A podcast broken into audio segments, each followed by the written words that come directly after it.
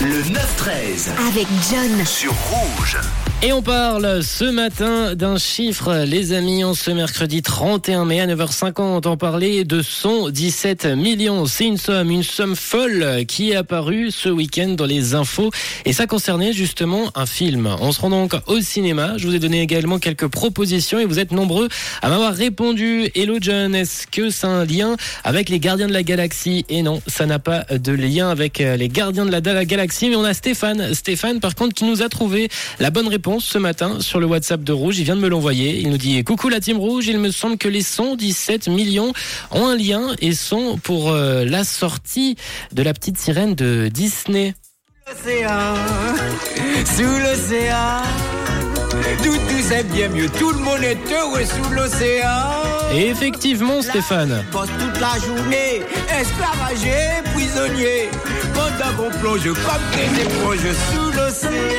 Effectivement, Stéphane, c'est un lien directement avec la petite sirène qui fait des vagues au box-office américain. Le remake live du dessin animé de Disney a recueilli lors du box-office du week-end 117,5 millions de dollars. Et ça, rien qu'aux États-Unis, aux États-Unis ainsi que le Canada, et 60 millions supplémentaires à l'international. Il faut donner toutefois que la petite sirène fait tout de même moins bien que son premier week-end, euh, que le premier week-end du Roi Lion en 2019 qui avait cumulé lui 191 millions de dollars et La Belle et la Bête en 2017 avait fait pour euh, ce film 174 millions de dollars. On le rappelle, on en a parlé ce matin de La Belle et la Bête avec euh, à l'intérieur Big Ben, euh, l'horloge de Londres, qui a réussi à avoir son personnage à travers ce film. Et concernant les films les plus rentables lors de leur euh, ouverture, lors de le premier week-end, euh, évidemment, sans surprise dans les trois premiers, on a deux Avengers, Infinity War à la troisième position, Endgame à la première position, et entre deux,